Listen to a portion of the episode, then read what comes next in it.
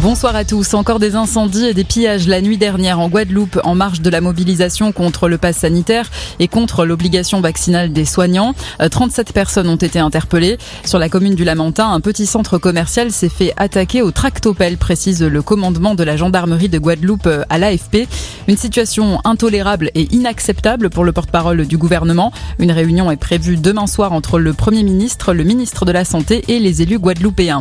Les manifestations contre les restrictions se multiplient un peu partout. 35 euh, 000 personnes ont participé à une marche aujourd'hui à Bruxelles pour dénoncer les mesures contre le Covid-19, en particulier le pass sanitaire. Des manifestants ont jeté des projectiles aux forces de l'ordre. La police a dû utiliser des canons à eau et des gaz lacrymogènes.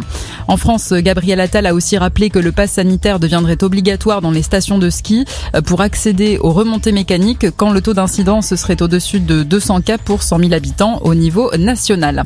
Une apparition publique de Punk La championne de tennis, a assisté à un tournoi, si on en croit des photos publiées sur Internet.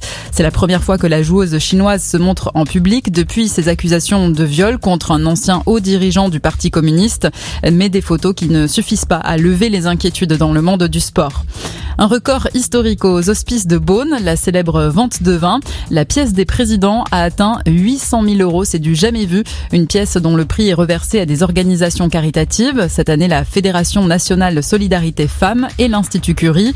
L'enchère a été animée par le comédien Pio Warmaï qui a fait preuve de beaucoup d'humour et donné toute son énergie pour faire grimper les prix.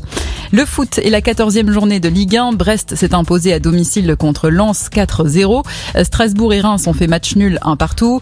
Victoire d'Angers 1-0 contre Lorient. Sur le même score, Saint-Etienne a battu 3. Metz et Bordeaux ont fait match nul 3 partout. Et puis à 20h45, place au choc entre Lyon et Marseille. Bonne soirée à tous.